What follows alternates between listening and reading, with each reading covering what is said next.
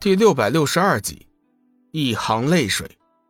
龙宇大步走上前，将已经是半死的火魔王用手拎了起来，悬浮于半空，运起力量，大喝一声：“火魔军团，听令！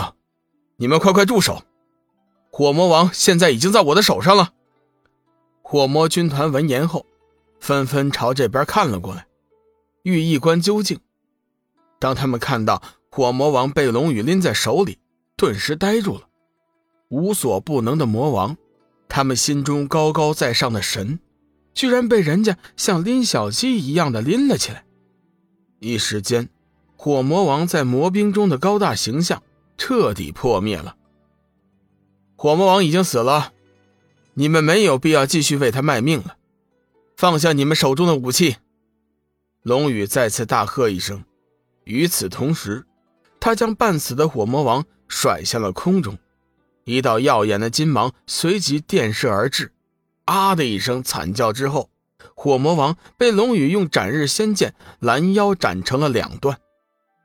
魔兵们看到主帅已死，又见龙宇一方势力强大，心中的斗志顿时瓦解，纷纷放下了武器，跪在地上，等待着龙宇的发落。小玉、志远、幽梦、梦露等人。趁机聚集到了龙宇的身边，冷冷地注视着跪在地面上的魔兵。老大，怎么处置这些魔兵啊？志远问道。龙宇抬起头看了看不远处的天空，突然冷声道：“五阳小姐，好戏已经结束了，难道你还不想露面吗？”五阳和水雷二魔闻言后，身体微微一颤，心中惊讶不已。没想到隔了这么远，而且还封闭了气息，龙宇还能发现他们，真真的是不可思议。水魔见武阳还在犹豫，急忙道：“武阳小姐，我们还是出去吧。”武阳点了点头，心道：“怪不得至尊再三嘱咐过，千万不能和龙宇为敌，他实在是太强大了，佩服，佩服。”武阳带着水雷二魔显出了真身。飞身而至，落在距离龙宇不远的地面上，笑道：“公子果然是厉害，没想到这么容易就瓦解了火魔的力量。今天我才知道什么叫做真正的强者。”龙宇冷声道：“我答应你的事情已经完成了，现在该你兑现自己的承诺了。”龙宇不想和武阳有过多的纠缠，直入主题。武阳微微一笑。公子莫急，我现在就告诉你九明崖的入口位置，还请公子过来一些。我只能告诉你一个人。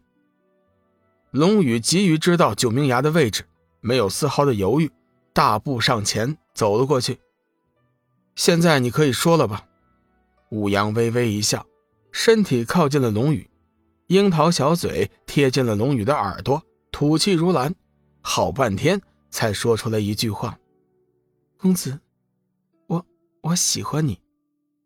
幽梦见武阳的整个身子都贴到了龙宇身上，顿时就把嘴巴撅了起来，小声道：“哼，狐狸精，真不要脸。”小玉闻言微微一笑：“妹妹可是吃醋了吗？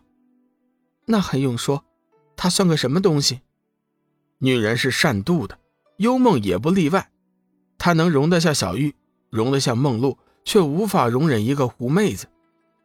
龙宇的脸色顿时一变，将武阳一把推开：“你在耍我！”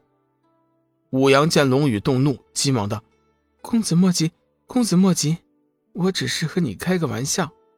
我这就告诉你九明崖的入口位置，你最好不要耍什么花招。”龙宇的眼中闪过一道杀气，语气中带着一丝威胁。武阳的心中有些失落。不过，他还是将身体靠了上去。龙宇只觉得一股香味扑鼻而来，他怕武阳使用媚药，急忙催动天一圣经游走于全身。不过这会儿武阳并没有使诈，而是老老实实的告诉了龙宇九命崖的入口位置。公子，以后你会记得我吗？武阳被龙宇再一次推开，眸子中充满了怨恨。一脸的失落。我们之间的交易已经完成了，以后便再无瓜葛，希望你好自为之。龙宇冰冷的话语打碎了武阳心中的幻想。说完了这句话，龙宇转过头去，再也不理睬武阳，走向了自己的队伍。这场战斗和先前在乱阁相比，实际上根本算不了什么。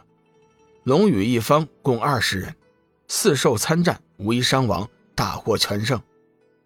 我们走。龙宇环视了四周一圈，带领众人离开了魔王府。武阳有些不死心，再次悠悠道：“公子，我知道你会记得我的，不是吗？”可惜回应武阳的却是一句：“不要脸。”我恨你。武阳的眸子中流出了一行泪水。龙宇早已经远去了，压根儿就没有听到他的这句话。武阳小姐，那个臭小子有什么好的？你怎么会喜欢他呢？比他强的人多了去了。雷魔王酸溜溜的说道。武阳白了雷魔一眼，并没有说话。水魔突然道：“武阳小姐，请你不要忘记了我们至尊的大事儿。眼下我们还有许多的事情要做呢。”武阳这才回过神来，脸色一片肃然。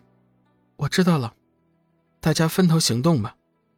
水雷二魔离开之后，武阳暗暗自责：我这是怎么了？